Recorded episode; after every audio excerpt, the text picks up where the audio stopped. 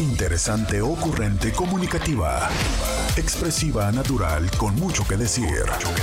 Este es el podcast con Roberta Medina.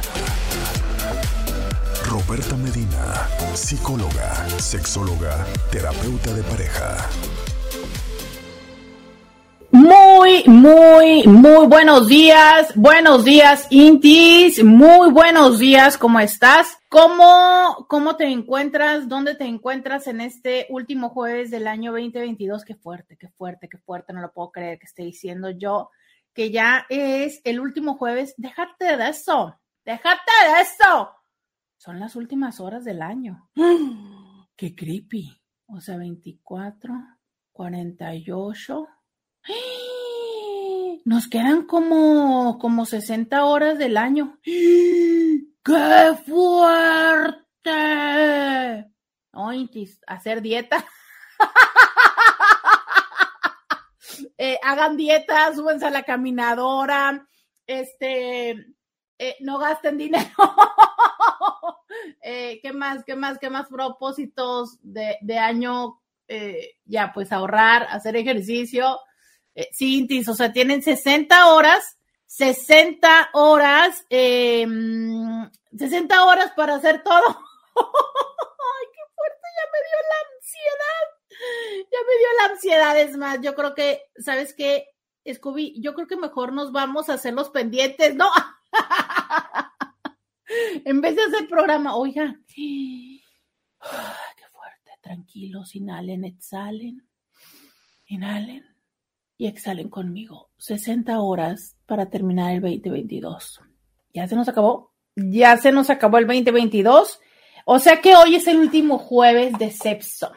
Eso significa, eh, pues que hay que hablar de cochinadas. Así, hay que hablar de cochinadas. Este, ojalá que los jefes estén de vacaciones y no me oigan para que no me corran. Porque si no, también que me van a decir, pues mira, fue tu último programa del, de ya, ¿verdad? Pero es que hoy es jueves sexual. Hoy es jueves eh, donde quiero platicar de cosas de sexo. Dice alguien, eh, ya la última tragación del año para ponerme a dieta empezando la semana. no, mamita, eso sí no aplica ahorita. No, no, hombre. Hasta crees que aplica ahorita este el de ponerse a dieta el lunes. No, hombre, no. No, ni, ni, de, ni de broma, ni de broma, oiga, porque mire, el lunes va a ser día 2. Bueno, póngale que quienes, va, quienes cocinan, ¿cuánto les dura el recalentado? Mínimo un día. Sí, ya para el 2 ya todavía tienes así como media poca comida. Pero la neta es que no creo que vayan a hacer dieta porque el viernes es la rosca. Nah, nah, nah, nah, nah, nah. No, no, no. Yo creo que este, esta vez sí ni siquiera vale decir que el lunes empezamos la dieta. No, hombre, no. ¿Qué va a andar siendo? Eh, ¿Qué emoji les vamos a poner el día de hoy? Eh, oigan, pues mire, hay un tema. ¡Ah!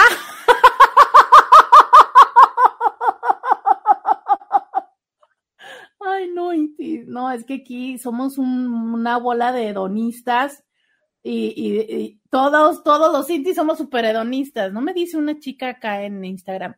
La dieta empieza hasta el 9. No, oiga usted, pero ¿por qué hasta el 9? A ver, es que el 9, ah, claro, sí, sí, sí, sí, sí, sí, tienes toda la razón, porque es el viernes 6 la rosca, luego el viernes partes la rosca de Reyes, ¿no? El pan, porque hoy vamos a hablar de otras roscas también, que es en sintonía. Entonces, eh, el viernes empiezas a comer rosca, usualmente no se acaba, entonces todavía el sábado terminas comiendo rosca, en domingo nadie empieza la dieta, entonces hasta el 9. Oiga, no, todavía nos queda entonces una semana. Oiga, no, no, no, o sea, sí, todavía hay oportunidad para empacarle. Este, no, no, no. Eh, está bien, empiécenle con los otros propósitos, entonces, empiece con los otros eh, propósitos. Pues eh, estaba yo diciéndoles, miren, ya me están escribiendo para pedirme la liga de los grupos, claro que sí, ustedes pídanme la lista, yo aquí les pago, aquí les paso las ligas para los grupos, claro que sí. ¿Es en serio que se murió Pelé? ¿Me están bromeando? ¿Es en serio que se murió Pelé? Señor Scooby, Señor Scooby, señor Scooby. ¿Qué pasa, Roberta? ¿Qué, qué pasa? ¿Es en serio que se murió Pelé? Ah, el jugador. Sí. Estaba grave hasta todavía ayer. No. Ya me confirman acá. Deficiencias cardíacas, respiratorias. Ya estaba grande, señor. Ya había metido muchos goles. No. Me están confirmando que sí, que se murió a los 82 años por complicaciones de cáncer de colon. Tómala. Santo Dios. Oigan, eh, también me confirman acá en Facebook, es correcto, es de última hora que acaba de morir. No, murió en Brasil. Ay, qué fuerte, oiga. Sí, miren, todos me están confirmando por acá notas y demás. Oh, Dios. Pues bueno, yo sé muy poco. Miren, Uniradio informa siempre eh, atento a la información y la nota dice así, el mundo del fútbol se encuentra de luto. Este día se anunció la muerte de Edson Arantes do Nascimento Pelé.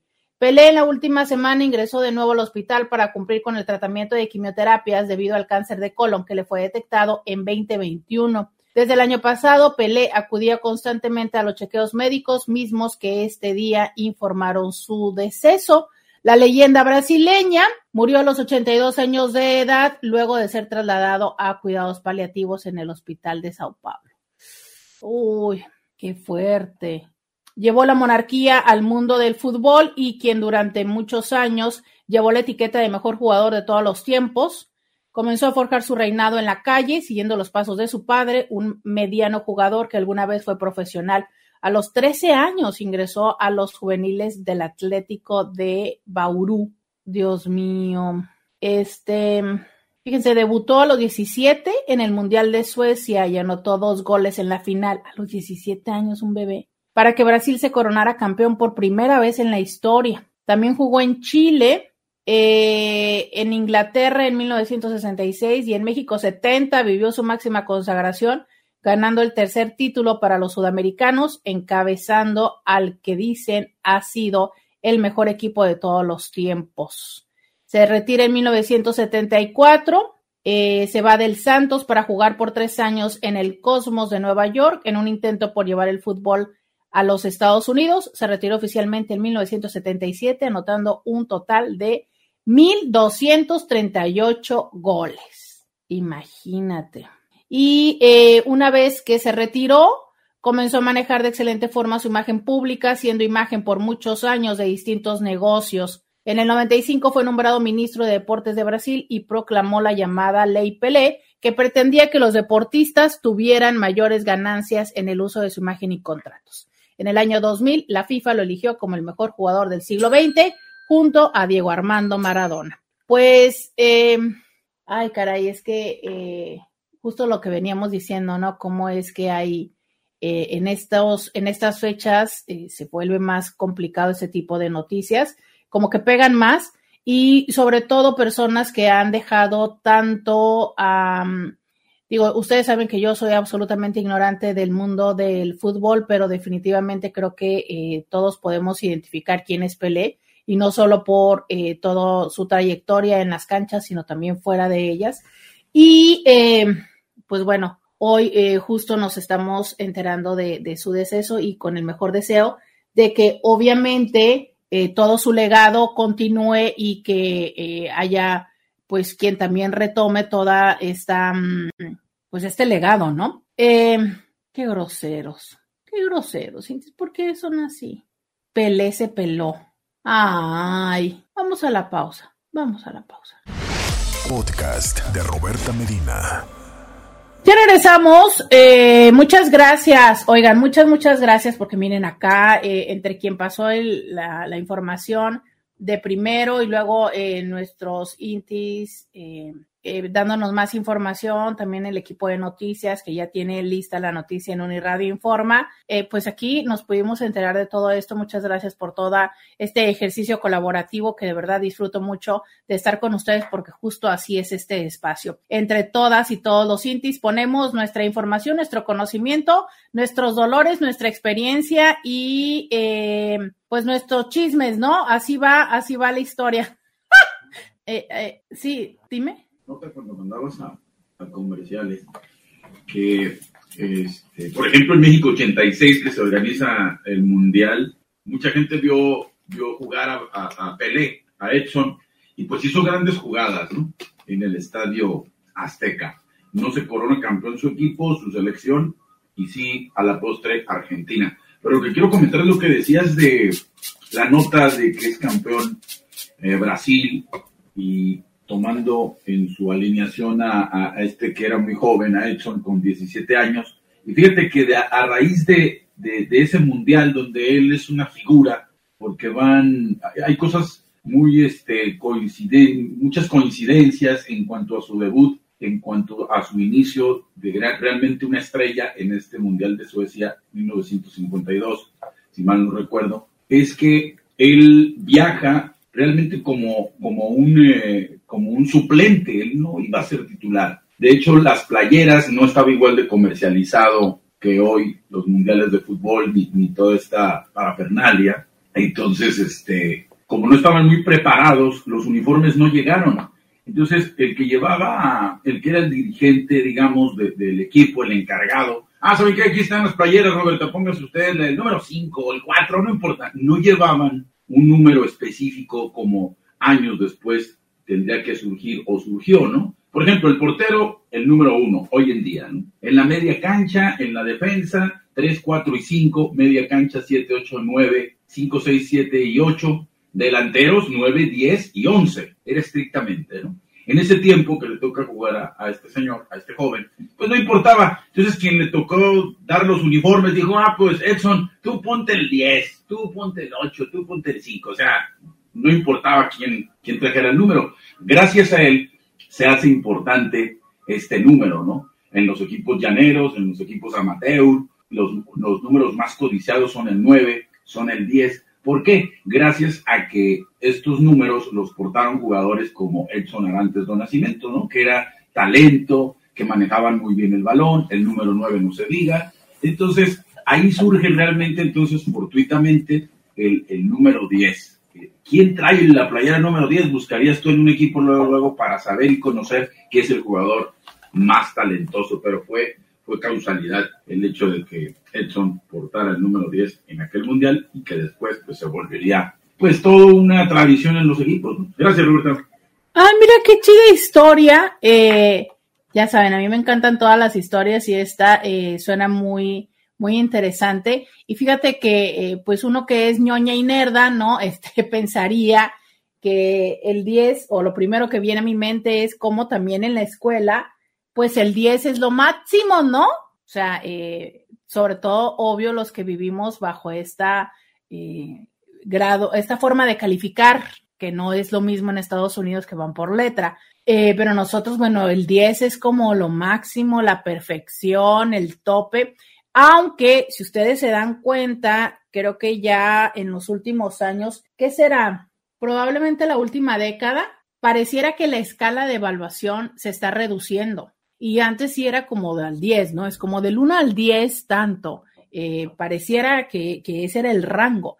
Y si ustedes se dan cuenta, ahora nos estamos manejando mucho en el rango del 1 al 5. Por ejemplo, esta parte de cinco estrellitas, ¿se acuerdan que hubo un tiempo en el que se volvió trending, no? Excelente servicio, cinco estrellitas. De hecho, eh, incluso también, ahora que hablamos de las estrellas, hasta es, un, es una forma de, de clasificación dentro de la hotelería y otros servicios. Entonces es interesante que pareciera que en lo, en lo cotidiano nos estamos moviendo un poco a esta escala de evaluación hasta el 5, pero en lo académico pues hasta el 10 y justo eh, de repente es un número que dentro y fuera de las canchas para muchas personas no significa un grado de, eh, de, de desarrollo, de excelencia. Ahora recuerdo también este trending que está siendo muy frecuente, obvio, por eso es trending, de eh, soy, yo soy un 10, pero tal cosa, como de esta manera de calificar a las personas. Decir, a ver, pues tú qué traes al mundo, ¿no? O sea, ¿qué traes al mundo dating? O sea, es como, ¿cómo te evalúas? ¿Qué, grado, qué calificación tienes? Entonces, obvio, en ese sentido también ser un 10, pues significa que eres una persona que eres un súper buen partido. Insisto, que ahí muchas veces eh, quizá la parte de la carencia de referentes, eh, quizá una autoestima malentendida o potencialmente el silencio de todas las personas que anteriormente estuvieron con nosotros, pues bueno, la verdad es que muchas veces nos hace como calificarnos un poco, pues un poco así como un poco medio perdido, ¿no? O sea, ¿qué te cuento? O sea, de repente vemos personas que juramos que somos un 10, ¿no? y que vamos ahí en el plan dating eh, viendo por encima del hombro el de, uy, no, este, este no me sirve, este no. Y bueno, es que si aparte le sumamos el tema de los grandes catálogos, catálogos o catálogos, ya saben que siempre me equivoco con esa palabra, paradójicamente, eh, que, existen en las redes sociales. O sea, es eh, en este momento de mínimo es Tinder, Bumble, Facebook parejas, y eso si no le entraste a la de Match, o eh, Plenty of Fish, Badu, o sea, te estoy diciendo mínimo seis. Y de estas, métete a las especializadas, que si te gustan las gorditas, hay, un, hay varias de gorditas, que si te gustan este, personas de otras em, interraciales, ¿no? Eh, que si te gustan personas mayores, que si estás buscando sugars, o sea, estás hablando de que hay, yo creo que fácil, sí, cientos de aplicaciones para hacer dating aunque es muy chistoso porque luego te encuentras a las personas en las mismas, ¿no? Bueno, ¿qué les digo? Pero, pero cierto es que la manera en la que vamos teniendo literal, o sea, el catálogo ahí como de siguiente, siguiente, ¿no? Derecha, izquierda, siguiente, derecha, izquierda, derecha, izquierda, pues listo, o sea, qué padre, ¿no? Eh, si aparte yo me pienso que soy un 10 de 10, entonces digo, ah, pues por supuesto que aquí nadie me llega ni tal. Pero justo hablando un poco de las aplicaciones y el dating y mi vida personal, ¿verdad? Claro que sí, ¿por qué no? Porque puedo, porque quiero. Y porque ustedes, este, pues ya saben les toca, porque pues, ¿qué quieren, intis? Ustedes son mis intis. ¿Y con quién más voy a platicar esas cosas si no es con ustedes? Pues de lo que me he encontrado en mis últimas horas en estas aplicaciones. Ah, hay un, hay una, este, hay una experiencia que quiero compartirles haciendo muy breve el, tema, ¿no? Em, me tocó que justo em, en esta aplicación luego pareciera que hay personas que tienen como, hay como diferentes propuestas, ¿no? Desde las personas que empiezan a hacer con, eh, una conversación contigo como con la intención de a ver si vamos a conocer quién eres, ¿no? O sea, qué quieres, qué buscas, qué, qué tal. Y hay otras personas que básicamente eh, lo que buscan es encontrar con quién pasar a lo físico. Y eso no es nuevo, ¿no? O sea, esta historia donde en estas aplicaciones eh, hay una pues cierta tendencia a que, ok, nos vemos, nos, nos coincidimos en los match, ¿no? O sea, en el decir, me gusta este gusto, eh, hablamos una breve comunicación y lo que sigue es vernos, pero con mucho la intención de, de que haya cama. Y, y ok, ¿no? O sea, es entendible que hay muchas personas que tienen esta intencionalidad en esos espacios, hay otras personas que eh, van por la vida eh, buscándolo, ¿no? O sea, como buscando eh, el tener una interacción más profunda con alguien. Pero ahora me doy cuenta de esto otro, haciendo como un recuento de cómo ha ido la, cómo ha ido entendiendo la vida en los sitios de ligue.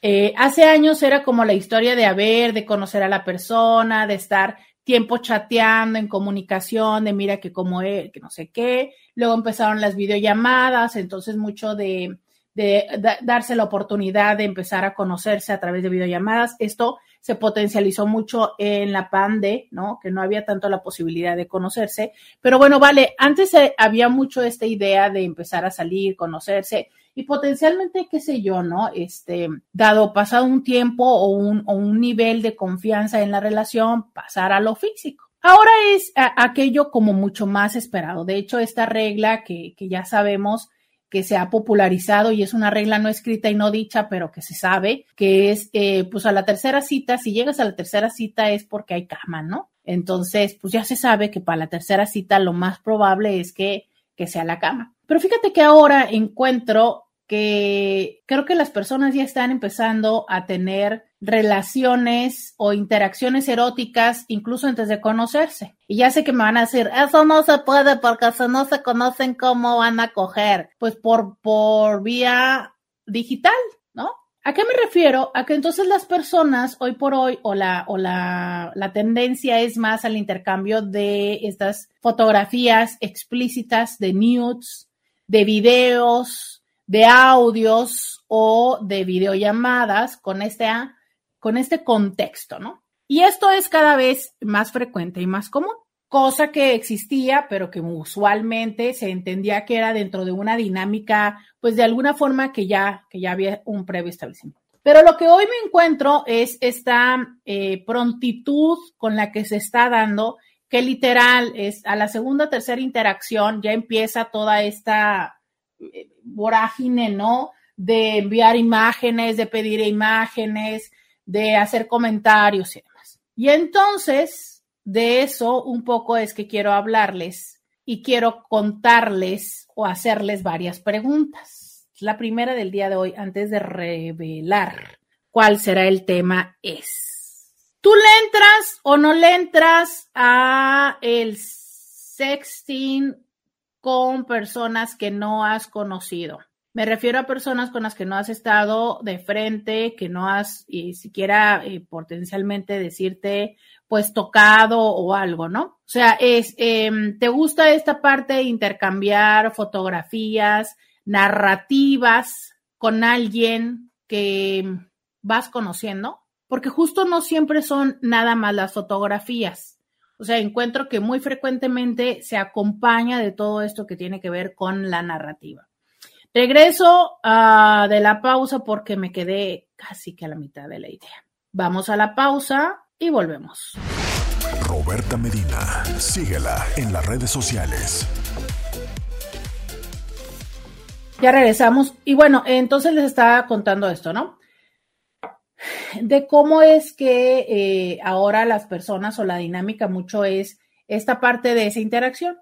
Que vuelvo a decir, todo esto que les estoy contando es eh, eh, solamente como una narrativa contándoles y platicándoles qué está sucediendo ahora como en este mundo más actual. Y, claro, lo entiendo, ¿no? Pero entonces, esto que quiero platicarles con ustedes es, em, y que justo va de este tema que he titulado La discriminación sexual. Justo desde este lugar y este espacio de aplicaciones se da mucho la posibilidad de que como no has estado de frente con las personas, puedas entonces mostrar eh, esta otra personalidad que no necesariamente es quien tú eres en, lo presente, ¿no? O sea, es eh, potencialmente dentro de una aplicación te puedes mostrar pues muchísimo más, no sé, este, fluido, fluida de lo que verdaderamente eres, porque tienes esta capa de protección que te da la misma aplicación. Pero también hay quienes, en sentido contrario, aprovechan esta plataforma para mostrar eso que potencialmente no iban a decir a la pareja o con quien sí tienen una relación. Y esto fue lo que empezó a sucederme a mí, ¿no?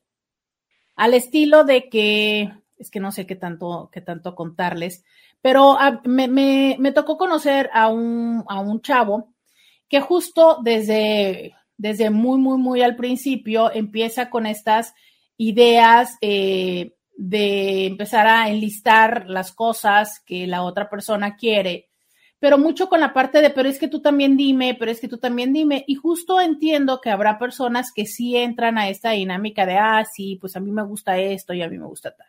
Yo les cuento eh, que yo soy de las personas más aburridas en ese sentido porque no lo voy a hacer con alguien que no conozco. Y este, y este hombre como con mucha necesidad de contar todas las historias porque justo más bien estaba buscando quien pudiera, em, esa es mi interpretación, ¿no? Participar de estas fantasías que seguramente no expresa con las personas con las que verdaderamente está.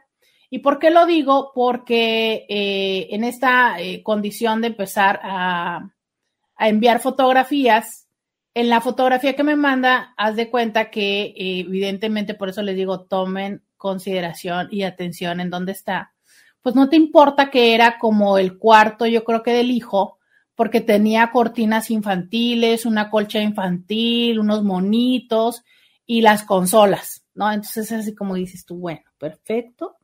O sea, es, o ya lo mandaron a dormir al cuarto del hijo porque se están separando o algo por el estilo. Pero a reserva de esto, lo que me llamó mucho la atención era esta situación de, a ver, yo ando buscando a alguien que esté dispuesto o dispuesta a hacer esto y esto y esto. Prácticas que son mucho hoy lo que está eh, en boga, de lo que más hablamos, eh, potencialmente de lo que también más se busca, prácticas como son el pegging, como lo que ahora está haciendo una tendencia en redes de sentarse en la cara, que incluso eh, se está dando muchos videos de explicar cómo hacer para poderte sentar en la cara de alguien si que entonces em, pues asfixies o, algo más por el estilo. Pero justo de esto va es, mm, ¿cuántas veces lo que hacemos es buscar un espacio donde lejos de este espacio de confianza, buscas a alguien más para poder participar de esto, ¿no? O sea, a lo mejor yo tengo la intención, la curiosidad de que como hombre eh, me penetren, pero no se lo voy a decir a mi esposa, porque, o no se lo voy a decir a mi novia, porque pienso que X o tal cosa, entonces voy a ir a buscar a alguien que sea desconocida, voy a ir a castear, a hacer casting de otras personas, ¿no? Para ver si es que esta persona quiere hacerlo, porque no soy, porque no me siento como con la confianza de pedírselo. Y eh, justo, ¿no? Eh, al momento de, pues yo no participar de esto, así como es que yo les he dicho que a mí esa onda de empezar, entonces me dio mucha, me, me, me llamó la atención esta dinámica que ahora se da de, no, pero es que cuéntame, pero es que tal y demás, como justo esta parte de buscar a alguien que te vaya dando el material de complacer las fantasías. Y es que entiendo que de ver una, un, un video sexualmente explícito a encontrar a alguien que esté en esta interacción contigo, que te esté respondiendo, que te esté diciendo, que te esté mandando las fotografías, pues justo que es una parte mucho más personal. Pero caray, eso también, no sé, como de repente se me antoja hasta para que sea un servicio. ¿Se acuerdan cuando alguna vez eh, bromeábamos Scooby y yo de que de que habrá personas que potencialmente extrañen los mensajes tóxicos y los celos y que a lo mejor sería muy sencillo patrocinar, digo, generarles este servicio de, ah, bueno, yo te puedo hacer drama cada vez que no me contestes. Pero es que también encuentro que hay personas que eso es lo que van buscando en las aplicaciones. Otra persona que esté disponible para eh, seguir el rollo de la fantasía, para que me digas, para que me mandes fotos, para que este, para que me cuentes, pero justo es darme todo ese material para yo poder satisfacerme, ¿sabes? Entonces, esa parte me llama la atención, es como encuentro que, hay dinámicas que son así, o sea, es quiero que alguien me, me dé material, quiero que alguien me cuente sus fantasías, quiero que alguien me diga eh, lo que le gusta, lo que quisiera que yo le hiciera, quiero yo decirle a la gente lo que quiero que me hagan, ¿no? Y eso es lo que me da placer, un poco como, como una manera de, no sé si pudiera clasificarse como un exhibicionismo electrónico, ¿no? Pero que tiene que ver con esta parte de, ah, sí, dime, cuéntame y tal, y que justo potencialmente ni siquiera terminaría concretándose en un, en un encuentro real, o potencialmente sí, esta es la manera de empezar todos los encuentros, pero que me llama la atención que es algo que sí veo con, con relativa frecuencia, porque incluso eh, una vez que se dan estos mensajes, ¿no? O sea, que se da este match que tú le pones que sí a la persona y la persona te pone que sí a ti. En el Tinder se abre la posibilidad de que te escriban un mensaje. En Bumble, tú como mujer tienes que escribirle primero a ellos. Pero entonces, justo por ejemplo, ¿no? Em, también me tocó otro mensaje de un tipo que me puso así, primera línea, ¿no? Siéntate en mi cara. Entonces esto a ver cómo, pero, pero entiendo toda esta dinámica, o sea, es, sí la entiendo. Y sobre todo será porque yo para cuando me meto es como muy en la noche, cuando ya terminé la consulta, yo no sé si es porque ya todo el mundo está así como que literalmente en la cama y la, la expectativa es de darme material para que yo pues pueda este, satisfacerme y dormir, ¿no? Pero me pregunto esto, es qué tanto es que em, ustedes encuentran esto como algo placentero independientemente de con quién venga, porque creo que hay personas que encuentran esto placentero solo cuando viene con la persona con la que tienen alguna interacción, o sea, llámese pareja, novio, nalguita, fuck buddy, lo que sea, pero ya hay una interacción. Pero en este caso, de lo que yo me refiero es cuando no la hay. O sea, es, ha habido un encuentro fortuito, casual, en una aplicación donde lo que sabes o puedes anticipar es que la persona está buscando a alguien más y eso es todo. Esa es una parte del tema de hoy. Pero ¿por qué lo titulamos o por qué lo titulé discriminación sexual?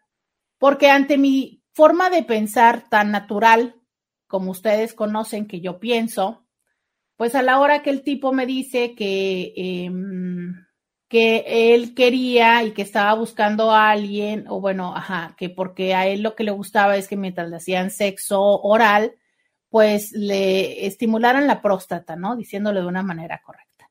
Y yo dije así como de, pues ok, ¿no? Chido. Entonces, ante mi, no, ante mi no respuesta de, ay, sí, claro, y dime, y a mí me encanta, o yo no sé qué pensaba que le iba a contestar lo primero que me dice es, me siento juzgado, ¿no? Entonces, de eso es que quiero platicar. ¿Cuántas veces te has sentido juzgado o juzgada por los gustos que tú tienes en la cama por alguien más? Que puede ser desde tu pareja, que puede ser desde tu este fuck buddy, tu quedante, o este otro tema. Puede ser desde tus amistades. ¿Cuántas veces en estas conversaciones que puedes llegar a tener con tus amigas, con tus amigos, tú cuentas, ¿no? Ah, no, es que a mí, la verdad, sí, yo, este, pues sí, yo me quedo de ver con los tipos y bueno, pues si se da, pues se dio. Y que tú sientes que tus amistades, así como que nada más hacen los ojos grandes o que te voltean a ver como con una cara de uta, pues qué, qué tuta. O que cuando tú eh, le cuentas a alguien de es que, ¿sabes qué? Pues a mí me gusta que este, que me metan un dedito y tal. O sea, tú dices, oh, pero ¿cómo? O que este, tú le dices a alguien que pues la verdad el beso negro no te gusta, que no te va a practicarlo, y que entonces consistentemente te dice, oye, no, es que está súper mal, es que debes de probarlo. ¿Cuántas veces te has sentido discriminada, discriminado? ¿Tú has juzgado a alguien más por sus gustos? Ese es el tema del día de hoy, discriminación por gustos eróticos. ¿Lo has hecho? ¿Lo has vivido? Quiero que me cuentes tu experiencia, quiero que me digas si tú en algún momento alguien te ha dicho, de algún gusto y tú así como de, ay, no. No has podido evitar subir la ceja, hacer caras y muecas. Hoy quiero que me lo digas. 664-123-6969. Me escribe alguien y dice, buenas tardes Roberta, pues sí, sí le entré al sexting con mi turco, pero fue como al año de platicar, digamos que ya teníamos cierto grado de intimidad, que claro, no sabía si algún día lo conocería, pero ayudó mucho para el encuentro real. Em, pero fíjate, para muchas personas tiene que ver dentro de un contexto. A ver, es que si el turco obviamente estaba en Turquía y ella en México, pues se superentiende que la manera en la que más eh, pueden interactuar es en la forma digital y que ya hay este contexto que, eh, que pueda generarles y sostener eso, ¿no? Hay quienes dicen, no, yo hasta que esto sea este real, es que entonces lo voy a hacer. Yo quiero que me cuentes, ¿algún día le has dicho a alguien algún gusto y mm, mm, te han hecho cara de what? Vamos a la pausa y volvemos. Podcast de Roberta Medina. Bienvenida, bienvenido a la segunda hora de Diario con Roberta. Te saluda Roberta Medina. Soy psicóloga, sexóloga, terapeuta sexual, terapeuta de parejas, terapeuta de familia. El día de hoy, como todos los días, de lunes a viernes, a través del 1470 de la M, de Instagram, de Facebook y de YouTube, aquí conversando contigo. Hoy es jueves, hoy estamos platicando tema de cama. Hoy estamos platicando, ¿qué onda? ¿Alguna vez te has sentido discriminado, discriminada, discriminado, discriminada por alguna práctica, por algún deseo, por alguna forma, por algo que tiene que ver con tu sexualidad. Y aquí no me refiero a, em, a tu orientación, porque creo que, eh, a ver, pues puede ser obvio, ¿no? Creo que sí también queda dentro del tema. Pero me estoy, eh, como la invitación es que, nos, que me platiquen un poco más acerca de las prácticas o sea, es, tú has sentido que cuando le has dicho a alguien, ¿sabes qué? Es que a mí se me antoja, tengo curiosidad, me gustaría, desde un trío, desde una, o que llegues, eh, o que empieces una interacción, es como, pues a mí me gustan los tríos, eh, soy swinger, ¿no?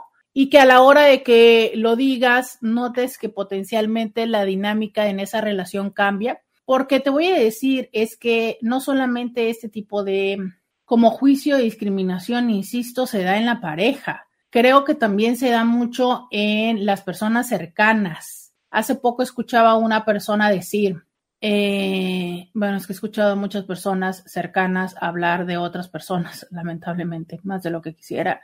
Pero así como de, no, es que es bien tuta, o sea, es que va y conoce a diferentes. A ver, es como obvio, y se los he dicho yo muchas veces, de aquí a que conoces la siguiente persona significativa, es que pasan varias personas, o sea, es no hay forma en la que inmediatamente la siguiente persona con la que vas a salir va a ser un siguiente eh, potencial de novio, de novia o de vivir juntos, o sea, no, ¿sabes? No. De hecho, ya les decía que este estudio que hace mucho tiempo que leí, la verdad no recuerdo ni de dónde, pero lo tengo muy presente, decía que para conocer a la siguiente persona significativa de tu vida, tendrías que conocer a 10 personas más. O sea, tendrías que salir con 10 personas, hacer 10 intentos, interactuar con 10 personas para conocer a la siguiente persona significativa de la vida. Entonces, si eso era en tiempos de antes de las eh, citas por, por, por aplicación, pues, ¿qué quieres que va a ser ahora? ¿Qué te gusta? ¿20? A ver, o sea, de por sí, de cada no sé cuántos cientos de likes que das o de match que das, son pocas las conversaciones que se empiezan a dar y de las conversaciones que se empiezan a dar, son todavía menos las que puedes eh, llevar a un vamos a vernos.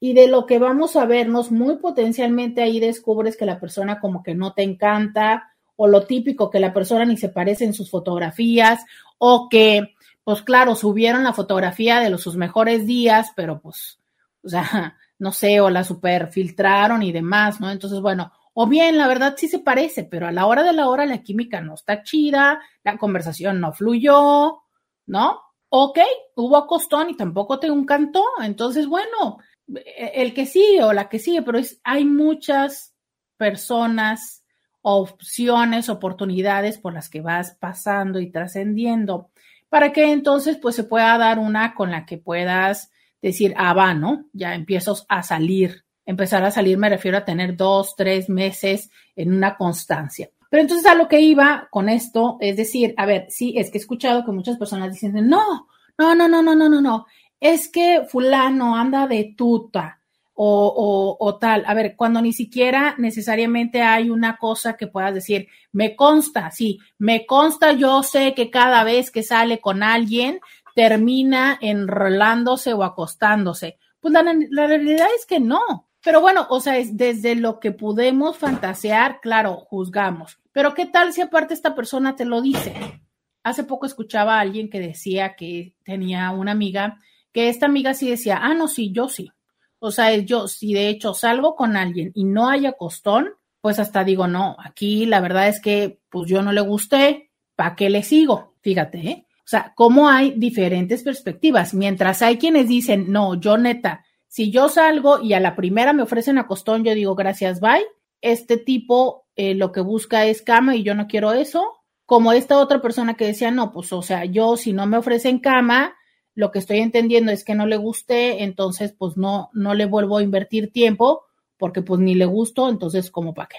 Y eso, ¿por qué te lo digo? Porque entonces me parece importante entender cómo cada quien podemos conceptualizar diferente. Escuchaba a otra persona que decía que había salido con un tipo, que habían salido a comer y al cine, y decía esta frase y que me llamó mucho la atención, y no, nunca me faltó al respeto como diciendo que este hombre, pues yo creo que nunca tuvo ningún avance, o sea, me refiero a, pues no sé, a besarla o a tocarla o algo. Entonces ella lo denominaba como me respetó mucho, ¿no? Nunca me faltó al respeto. Pero si te estoy diciendo que por otro lado, y esta es una mujer como en sus cuarentas, y por otro lado es una mujer en sus sesentas, que dice, ah, no, o sea, yo si salgo una vez y no hay costón, yo lo que entiendo es que aquí no hubo para dónde y entonces no vuelvo a salir una segunda vez. Y entonces, ¿por qué te conceptualizo sus edades? Porque tampoco es una cosa generacional, ¿no? O sea, nosotros podríamos asumir que las de 40 pues tienen una expectativa un poco más abierta que las personas en sus 60, pero no es así. Entonces, esto no necesariamente es ni generacional, ni, o sea, es, es simplemente formas de pensar y formas de ser. Y entonces desde ese lugar que pueda haber hombres que se permitan en una primera instancia, mientras están chateando con alguien, decirle, ¿sabes qué? Pues yo quiero este tipo de cosas que entiendo que a lo mejor eh, mi pareja, pues, este, como no se las digo, pues entonces voy y busco a alguien, o a lo mejor es que justo fue eso lo que falló con mi pareja, o sea, es potencialmente sí, tenía una muy buena relación, este, nuestros hijos y tal, pero la neta es que llegó el momento en el que yo quería más, yo quería tríos, yo quería dedos, yo quería, este, algo, ¿no?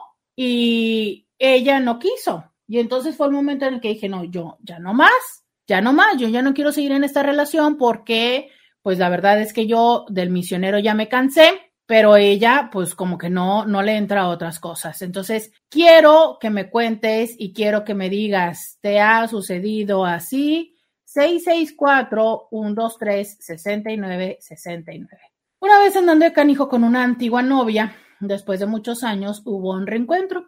Nunca pasamos de mano sudada más tres puntos. Mano sudada más tres puntos.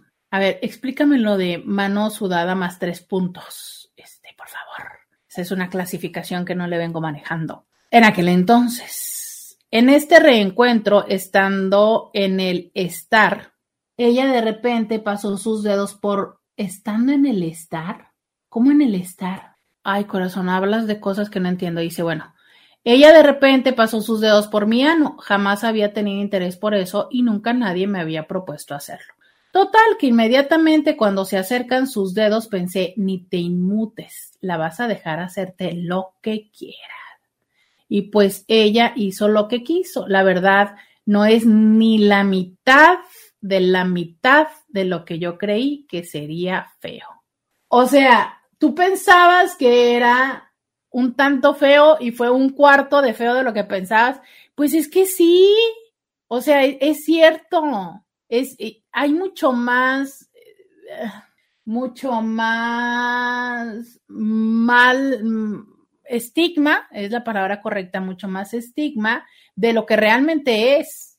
¿Sabes? A ver, ¿qué es el área perianal? Un área que está llena de muchas terminales nerviosas. Muchas terminales nerviosas. Muchas. Y se los he explicado muchísimas veces de esta manera. Claro que hay placer. A ver, no se hagan de la. Ay, es que miren, desde ayer ya me traen. No se hagan de la boca chiquita. ¿A poco no se siente bien chido ir al baño? Usted sabe, o sea, hacer la defecación.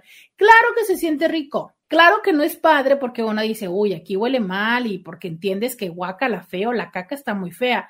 Pero si tú te quedas y te centras en el proceso de lo que significa cuando hay un algo que estimula y que se libera y tal, es una sensación placentera. ¿Por qué? Porque hay terminales nerviosas, porque hay mecanismo, el esfínter, que está diseñado para esta parte. Entonces, claro que se siente bien. Y si aparte sabemos que la próstata, que las terminales nerviosas y que demás, pues sí, se siente bien. ¿Qué es lo que se siente mal? Toda la serie de ideas que tenemos al respecto y que aparte se suma con este eh, machismo tóxico, multigeneracional, donde entonces un hombre que se dice hombre no debe permitir ninguna estimulación por allá, porque aquello es para los no, pero perdóname, pero no, volvemos a lo que les he dicho, siguen siendo ideas. Hace poco escuchaba a un amigo decir esto, ¿no? Que me pareció muy, muy, muy revelador, muy revelador cuando lo dijo. Eh, decía, es que yo eh, por muchos años de mi vida he sido eh, pasivo, ¿no? O sea, es, entendiéndolo desde una, desde una interpretación del colectivo hacia esta palabra. Y decía, es que era mucho como por satisfacer, pero es que ahora me doy cuenta que no es eso, o sea, es, a mí me gusta más la otra, la otra postura, ¿no?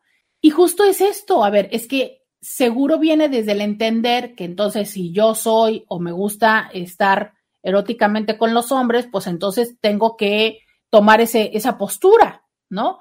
Por, pues es como pensar que porque yo, eh, no sé, me gusta estar con hombres, pues que entonces tengo que ser siempre, pues quien se espere para decir, bueno, pues a ver a qué horas me tira la onda y a ver a qué horas me dice, este, te espero en el cuarto, ¿no?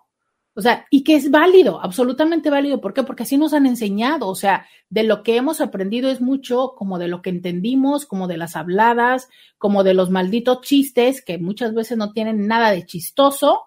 Y entonces eso es lo que vamos validando. Y entre más poco frecuentes sean las prácticas, menos información hay, más chistes y memes y, y habladas hay. Entonces, todo lo que tiene que ver, no todo, pero gran parte de lo que tiene que ver con lo anal, díganme a qué horas lo habla alguien así, de sentarse, ¿no? Y de decirlo o de aceptarlo en un plan chido y en serio. No, siempre es como desde bromas, desde mm, albures, desde memes, desde acusaciones, ¿no? Por, pues es un área que se siente rico, tan tan. Es solamente eso. Pero justo eh, te cuento eso, ¿no? Como, mm, como esa parte de, híjole, cuando lo digo me siento juzgado, pero verdaderamente es la otra persona que te juzga o eres tú mismo quien está juzgándote por atreverte a decir algo así. Vamos a la pausa y volvemos. Roberta Medina, síguela en las redes sociales ya regresamos. No.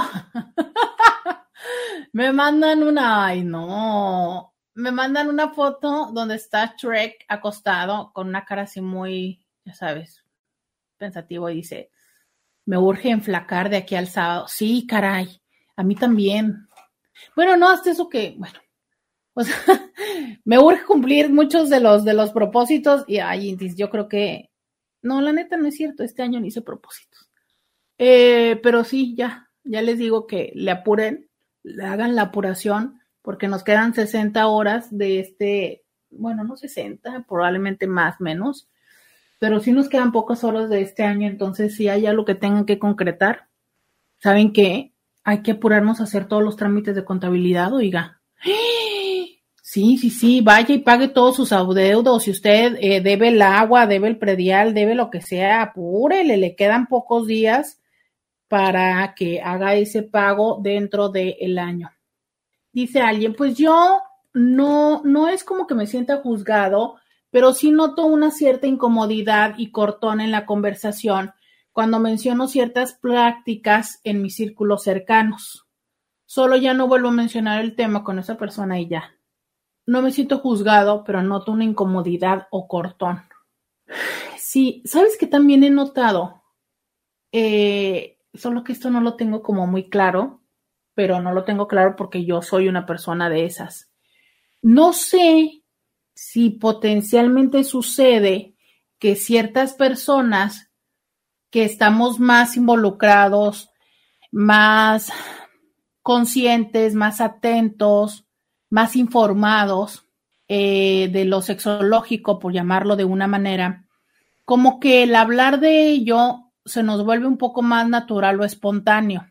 Y por otro lado, hay personas que de verdad, o sea, es, e incluso en su propia experiencia, no, no lo asimilan, ¿sabes? Creo que ni siquiera se atreven a decir las cosas en voz alta. Entonces, si yo soy de esas personas que no, no me atrevo ni a decirlo en voz alta, y de repente verte hablar a ti con esta soltura, ¿no? De, ah, pues a mí se me antoja y quiero y a mí me gusta. Entonces es como una de dos o de tres. Es, de repente es como, como chocar con el hecho de, ¿y por qué a mí no?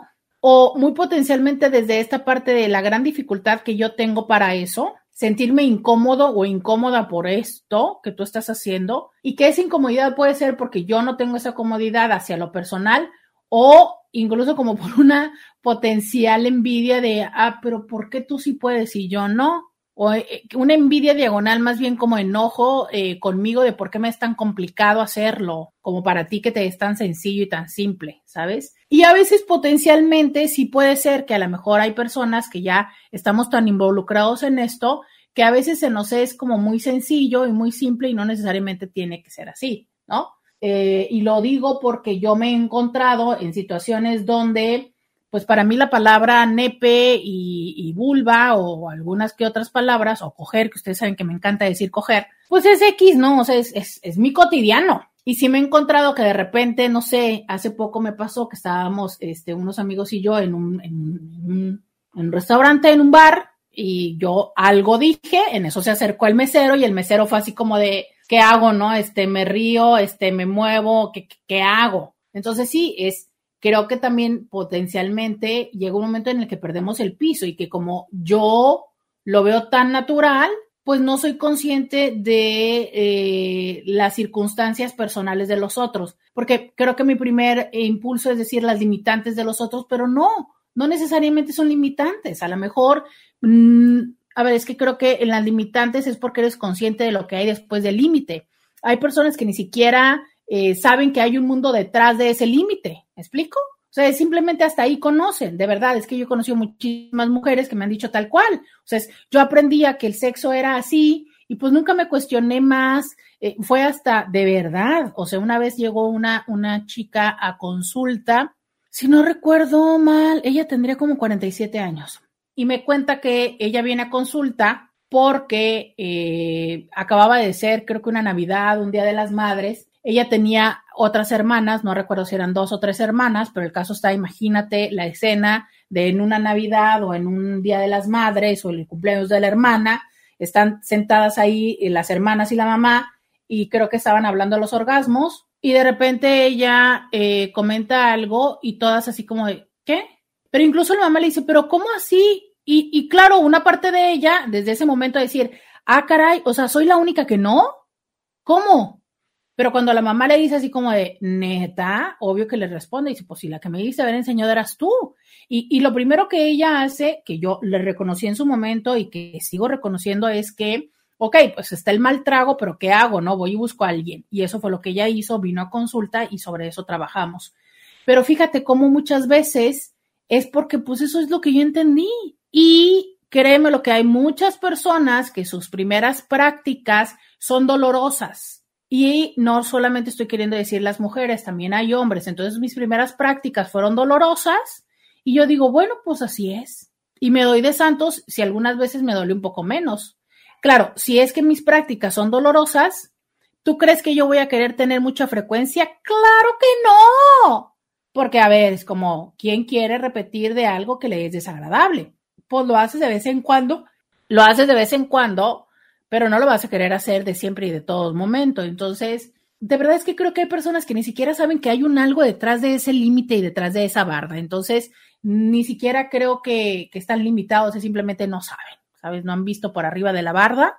De verdad, es que hay personas que nacieron, eh, todos creo que nacimos eh, dentro de un, en este momento, la imagen mental que estoy teniendo es como estos castillos o estos feudos que, se ven en las representaciones históricas o a veces en las caricaturas, ¿no? Y entonces ya ves que, o en Game of Thrones, ¿no? Ya ves que estaba esta gran muralla. ¿Y cuántas personas no, para todos los que vieron Game of Thrones, cuántas personas no murieron detrás del otro lado de, de esa muralla, ¿no? De esa pared. Y sabían que ese era el lugar seguro, pero había personas que dicen, a ver, no, es que esto no me es suficiente. O sea, yo quiero saber qué hay detrás yo quiero saber por qué hicieron esta muralla. Bueno, creo que esas personas que vamos hacia allá, obvio, tenemos un panorama más amplio y que muchas veces desde ampliar tu panorama puede resultar un poco incómodo para quienes no lo han ampliado. Entonces sí te entiendo y creo que justo esto que dices tú, pues bueno, ya solo, solo ya no vuelvo a mencionar el tema con esa persona y tan tan. Y, y, es válido, ¿no? Entender que, bueno, aquí no hay un espacio de reverberancia y bueno, hasta aquí queda. Pero, ¿qué hacemos? O sea, esto que tú me planteas es, pues no sé, son mis compas de la prepa, son mis compas del trabajo y de repente yo digo, no, pues a mí la neta sí, uy, es que cuando estoy bien caliente me gusta un dedito y los otros se quedan así como de, no, pues está canijo, ¿no? Me voltean a ver y digo yo, hey, jamás vuelvo a hablar de esto. Pero ¿y qué hago cuando es mi pareja? O sea, ¿qué hago cuando después de escuchar en este programa, creo que ya van como tres veces que lo repito y a lo mejor al final del programa van a ser diez veces que voy a repetir lo del dedito? ¿Qué pasa si llega un momento en el que tú dices, ah, pues ¿por qué está habla tanto del dedito? Pues yo quiero saber qué pasa con el dedito. Y vas y le dices a tu QL es que en cuestión, pareja, esposo, eh, amante o, o, lo que sea que le dices, oye, ¿sabes qué es que yo quiero? Y que esa persona te diga, ah, o sea que ya ahora eres gay, en el mejor de las palabras, que usualmente no te lo van a decir de esa manera. Y que lamentablemente es una realidad. O sea, sí tendemos a tener esta respuesta ante algunas expresiones de los demás. Dice por acá, un dedito o dos o tres, sí, bueno, pero como para qué limitarse, ¿no? Pero vamos empezando con un dedito porque también luego es eso, ¿no? O sea, es, luego pensamos que tienen que ser tres y dices tú, bueno, pero ¿por qué? Alguien decía, no, no, no, no, pero es que qué diferencia de un dedo a un nepe. No, pues claro. Bueno, también depende qué nepe, pero sí, claro, de que la diferencia es, es, entonces, bueno, no se trata, es, hay que ir tomando, hay que ir aprendiendo, hay que ir distendiendo y ya que estoy hablando de esto, pues nada más recuerden, hay ciertas eh, cosas que hay que preparar, hay que primero que haya una disponibilidad, justo lo que decía este Inti, la mujer fue bajando por ahí, yo me fui como que me quise espantar y en eso dije, relájate, tú déjate, aquí este va a ser todo, ¿no? Entonces, bueno, yo nada más aquí me dejo y ya, esa fue la primera parte que es el decir, va, sí, ok, lento, esa es una primera parte. Dos, eh, esto que les he dicho, por favor, si quien lo va a hacer, cuidado con las uñas, eh, preferentemente usen un guante de látex o ya, aunque sea estos de para cocinar o para pintarse el cabello. Eh, tres, por temas de higiene, ¿no? tres, lubricación, muy importante, por favor, lubricación. Es un área que aunque es húmeda, no lubrica y que entonces se necesita la lubricación para que pueda evitarse la fricción y con esto potencializar eh, alguna eh, rasgadura o que se lastime, ¿no? Entonces, primero, decisión, dos, protección, tres, lubricante, eh, o, quizá el lubricante es el número uno, y eh, por favor, el hacer este ejercicio previo de relajación y de distensión. Esto de entonces, Roberta dijo diez veces, hoy voy a llegar y en la noche le voy a hacer como de, órale, eh, no, tampoco va así las cosas, porque eh, la función es de retener. En el momento en el que nosotros queremos entrar, hay que relajar para que entonces pueda eh, participar de recibir. Entonces, no, no hagan esto. Ahora bien, que también no dudo que llega un momento en el que como todo nuestro cuerpo, pues hay también memoria corporal que puede funcionar a manera positiva de facilitar, ¿no? Porque bueno, yo ya voy entendiendo que es, ha sucedido esto tantas veces que pues ya sé, ya estoy disponible para ello pero también potencialmente pueda funcionar en sentido contrario de que cuando sucedió fue tan desagradable que ahora justo más que favorecer es como que me pongo un poquitico en guardia. Entonces hay que evitar esa segunda situación preparando y asegurándonos de que esta sea una práctica placentera. Vamos a la pausa y volvemos. Podcast de Roberta Medina. Ya regresamos. 664-123-69-69. Ya regresamos. Ay, es que estoy aquí eh, abriendo, abriendo mi regalo. Ay, es una cosa hermosa. Yo juraba que era una taza. Este, ahorita estoy entendiendo qué es. En la pausa les voy a explicar. Em, dice por acá, eh, jajaja, me imaginé esos guantes cuando dijiste el de cocina.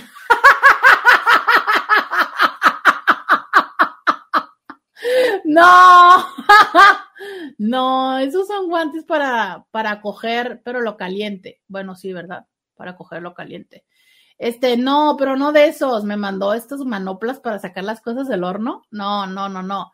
No, me refiero a estos como muy delgaditos que se usan para, justo para tomar las cosas de, de la cocina, de, de eso. O sea, de esos me refería. Como estos que son, que, que toman a las personas cuando están en teoría cocinando, que incluso este en ciertos supermercados este, te llegan a dar para manejar, no de esos. A eso, a eso es que me refería. Este, eh, sí, 664-123-69, 69. Dice alguien, hola Roberta, yo en lo personal siempre he tenido una curiosidad de saber qué se siente estar en un trío, pero me da miedo la relación de mi pareja, la reacción de mi pareja. Es que justo eso, o sea, y luego sabes algo, creo que muy frecuentemente hay una cosa que resulta complicada que es cómo, cómo regresas ¿Cómo regresas a donde estabas si la respuesta no fue favorable? O sea, es como desdigo lo que ya dije, ¿no? O sea, ¿cómo le hago? ¿Cómo desdigo lo que ya dije? Entonces yo voy y le digo, eh, ¿sabes qué? Es que se me antoja un trío, es que, como siempre les he dicho, ¿no? Em, úsenme. Y entonces voy y le digo, ¿sabes qué? Es que a mí se me antoja, Roberta dijo tal cosa. Y em, y la persona me dice que no. Y entonces luego eso hace eh, que se despiertan sus inseguridades y entonces la otra persona va a decir, no, es que tú tienes curiosidad y es que no soy suficiente y es que tal, a ver, ¿y cómo le puedo decir, no, o sea, ya basta, se me ocurrió y tan no, o sea, digo, puedo vivir sin eso, digo, se me antoja, pero tan, no, no, o sea, eh, nada big deal, nada, no, o sea, ya listo, ¿no? Listo, tranquilo, ¿no? Este, pero ¿cómo le hago? Pues no, la verdad es que no está tan fácil, no está tan sencillo. Ahora, mi pareja es de las que piensa que, que estimular eh, la zona perianal es solamente, ¿no? O sea, que, que, tiene que ver con homosexualidad y a mí se me ocurrió decirle y entonces ahora eh, tiene esas dudas y entonces ahora, no sé, este, me pregunta si Henry Cavill, ¿no? y entonces ya empiezo a sentirme incómodo, como en qué momento se me ocurrió decirle. Esa es una realidad. O sea, hay cosas que uno ya no puede desdecir y dices tú, ¿cómo le hago? ¿Cómo le hago? Buen día, Roberta. Yo pienso que muchas veces los padres tenemos la culpa de no saber nada de la vida sexual, pues en mi caso, mi madre, que en paz descanse, nunca nos dijo cómo nos iba a llegar la regla y cuando nos llegó ya sabrá el susto y para colmo, yo fui la primera. Ya después me explicó. Es que eh, justo en esta parte de hablarle de la vida sexual y de lo sexual a los hijos, el elemento eh, que está presente y, eh, medular en todo esto tiene que ver con cómo te llevas tú con tu propia eh, sexualidad, ¿sabes? O sea, cómo estás, cómo estás tú con tu propia sexualidad y desde ahí le vas a explicar. Entonces, si tú, si tú em, no te llevas bien, si tú tienes muchos tapujos, y tú, pues, ¿cómo le vas a hablar natural y espontáneamente a tus hijos? Pues creo que no, claro que no. Aparte, si tampoco a ti te enseñaron, pues ¿cómo le vas a hacer?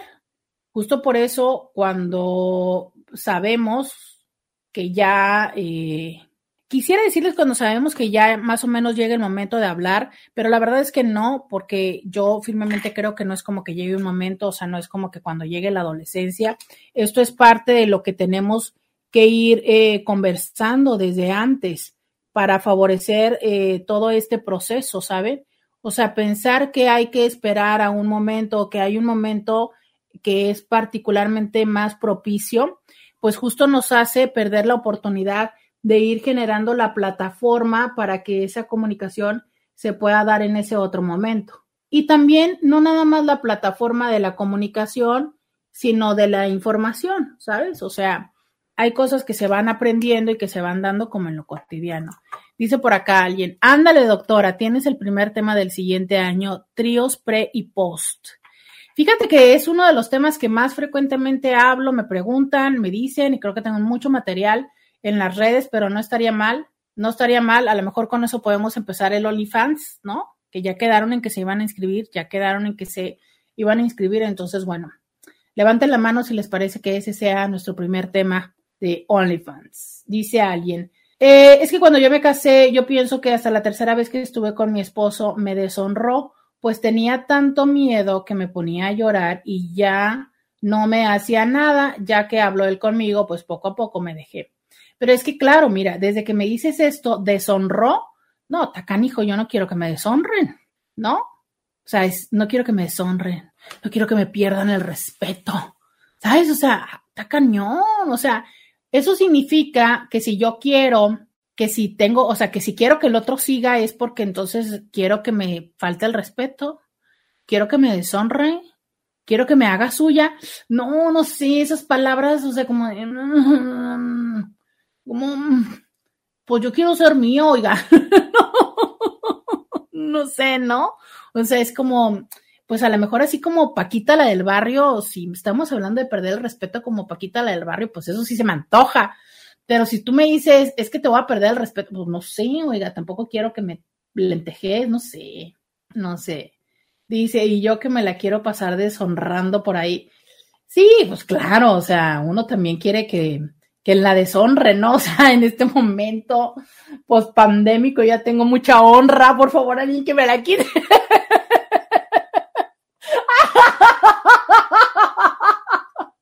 Ay, no, qué fuerte. Lo voy a poner en mi perfil de Bumble. Busco quien me deshonre. Busco quien se lleve toda la honra que acumulé en la pandemia.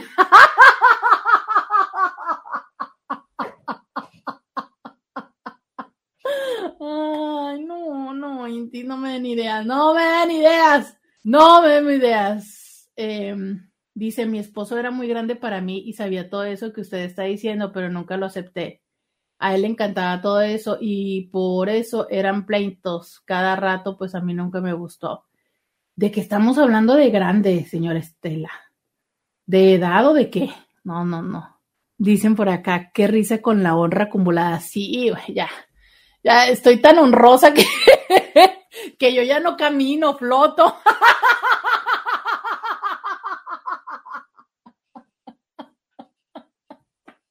No, es que, oiga, al paso que voy, ya estoy para que me pongan veladora.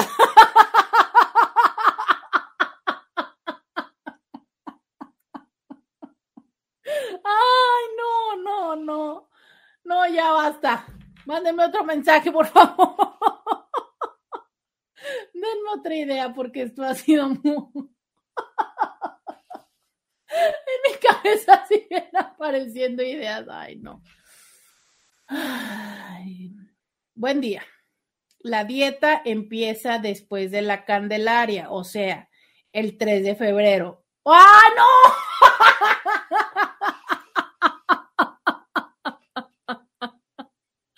No, tan cañones. Ahora ya quieren la dieta el 3 de febrero. ¡Intis! ¿Cómo así? Eh, dicen, Saludos, doctora Roberta, último jueves del 2022 y escucharla este 2023 con esa luz de esperanza que aún tenemos chance de cambiar. Bendiciones. Pues sí, hay que pensar positivamente, hay que echarle ganitas hasta el último día. Dice alguien, eh, y yo que estoy en plena no burocracia. Ah, caray, ¿cómo es la no burocracia? O sea, es así como de, ya no estás, sí, o sea, ya no le pones burocracia al, al sujeto. Dice alguien, me encanta oír tus carcajadas porque yo me río igual y en mi casa me regañan. Ah, a mí también me regaña la mamiringa, no si no creo. Y el señor Medina no me regañaba, nomás espantaba. o sea, hacía las caras así como de, ¿no? Este, sí, sí, a mí también me han regañado, pero pues algunos intis lo disfrutan. Este, veamos, ¿no? levanten la mano si me sigo riendo de mi honra, de mi honra.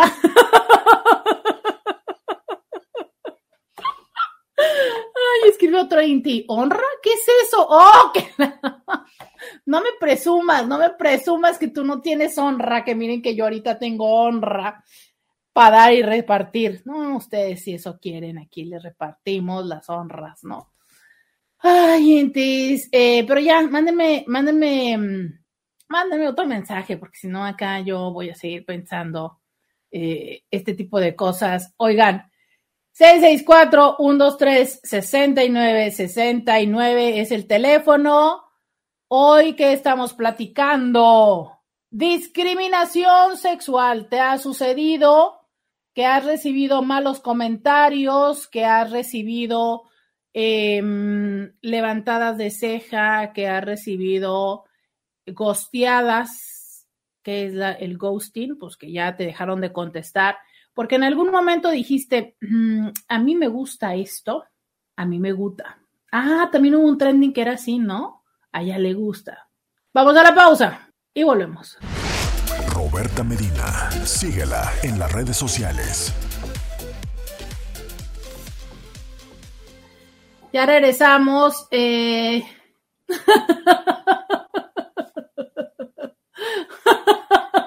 Dice, yo digo que la honra es como las alcancías. En cuanto la rompes, se termina todo. Sí, caray. Entonces voy a buscar quién me rompa la horna. no, yo soy yo solo. Buenos días, Roberta. Soy uno de los, soy uno más de los que disfruto de tus carcajadas directas al alma. Pues qué bueno que aquí se ríen conmigo eh, eh, porque bueno, también valoro mucho que lloran conmigo y espero que también se rían conmigo en esto que es Diario con Roberta, de lunes a viernes de 11 a 1, aquí en el 1470 de la M, acá en Instagram, en Facebook y en YouTube. Oigan, eh, hemos hablado de cómo podemos sentirnos juzgados cuando compartimos ciertas prácticas que son de nuestro agrado, pero también cuando tenemos ciertas formas y corporalidades, ¿no? O sea, es eh, desde una corporalidad grande, ¿no? Eh, de ser gorda o de ser gordo, que quizá es como de los temas que más probablemente mencione yo acá. Pero justo sabemos que en temas sexuales, un tema presente y recurrente, real o imaginario, tiene que ver con el de las medidas. O sea, cuántas veces eh, puedo sentirme discriminada o discriminado por tener un tamaño pequeño o un tamaño grande. Y de esto podemos entender desde el tamaño del nepe, desde el tamaño de los labios en la vulva, desde em, el tamaño o no de eh, la bolsa escrotal, desde eh, el tamaño de las boobies, y algunas otras particularidades como puede ser la forma o el tipo de piel y otras tantas, ¿no? Entonces, justo de esto va de entender todas estas diversidades, que una cosa es que entendamos que esas diversidades existen y la otra cosa es cómo reaccionamos cuando nos enfrentamos a ellas.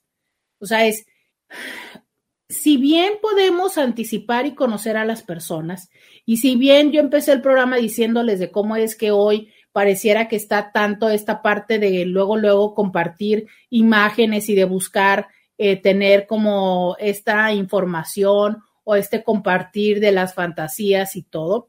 Pero lo cierto es que mientras hay personas que inmediatamente pueden hacer eso, hay otras personas que eh, guardan y que reservan, ya sea porque no les gusta compartir o porque precisamente esconden o escondemos cierta inseguridad. ¿No? Y que muchas veces eh, yo he hablado con ustedes de esta orientación o esta forma que conocemos como de mi sexualidad, que tiene que ver como para algunas personas nos es importante tener un cierto vínculo emocional con la persona antes de, antes de, ¿cómo decir? Antes de que se pueda o se dé esta interacción física. ¿Me explico? Pero muchas veces no es desde esta parte de yo necesito o yo quisiera o me gustaría tener una vinculación emocional. Es que muchas veces tiene que ver desde siento que una vez que ya tengo la confianza con alguien más, voy potencialmente a ser menos juzgado. Entonces busco establecer o asegurarme del vínculo antes de exponerme.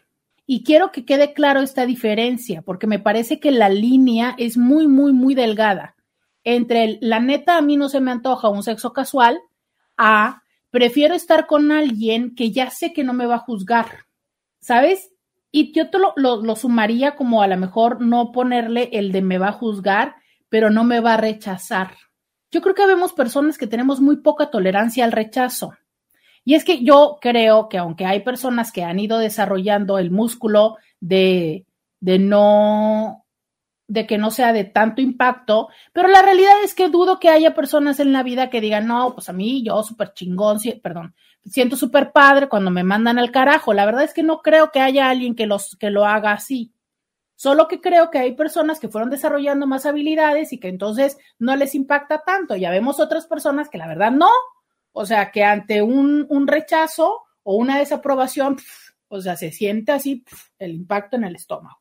Entonces, si yo tengo un tema de, eh, de un autojuicio, porque eh, me castigo por ser gorda, porque me castigo porque se me antoja o porque disfruto del dedito o porque, porque siento que esto no está bien, ¿no? Que aquí o que ya. Entonces, a ver, si yo mismo no voy aceptándome mi corporalidad, mi gusto, mi curiosidad, es muy probable que sea mucho más vulnerable a la reacción de las y los otros.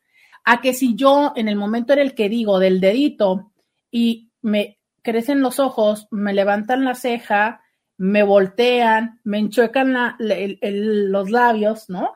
Y si estoy en la parte del texto, no me contestan, se tarda más o simplemente ya no me contesta. Entonces, claro, o sea, es como reconfirmar, sí, claro, es que la rara soy yo el raro soy yo. ¿Y qué hacemos cuando sabemos o nos sentimos raras o raros? Pues justo nos vamos, em, nos vamos apartando, ¿no? Nos vamos sintiendo como que no merecemos, como que condicionamos, como que nos tenemos que confirmar con menos. Y esa es una condición muy humana. Entonces, una parte es ir entendiendo y aceptando que si así sea cualquier cosa, cualquier cosa, porque no quiero poner un ejemplo en particular, pero cualquier cosa que te guste, que seas, que te veas, que lo que sea, está bien.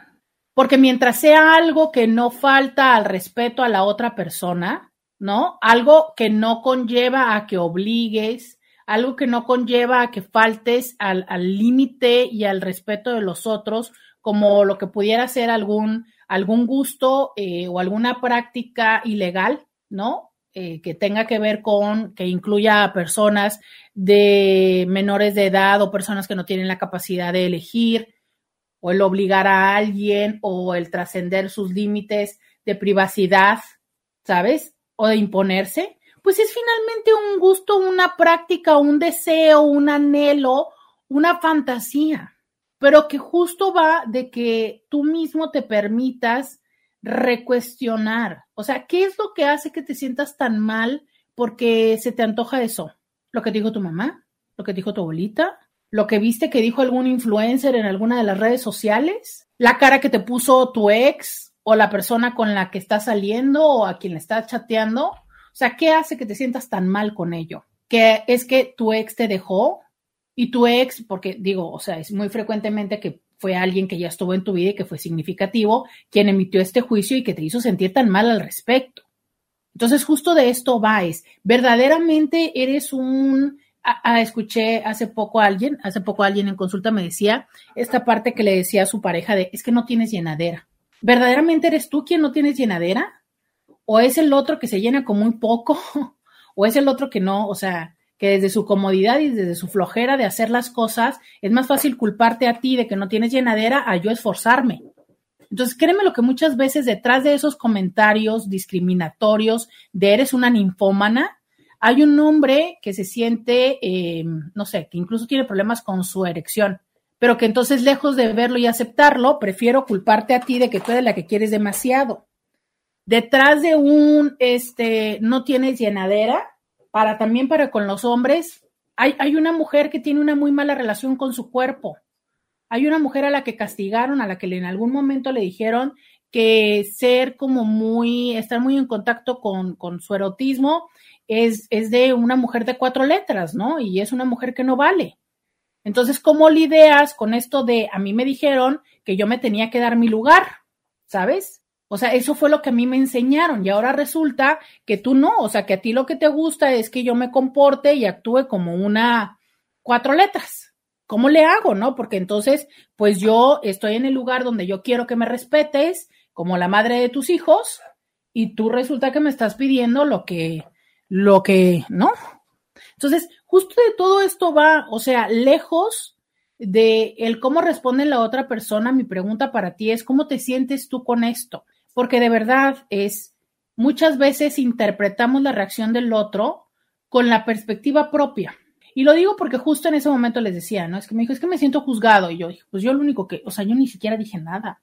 Pero es precisamente esto, cuando no dices nada, aparecen los propios demonios. Y muchas veces es una muy buena estrategia para minimizar al otro, porque entonces si tú eres mi pareja y me dices, ¿sabes qué es que yo quisiera un trío?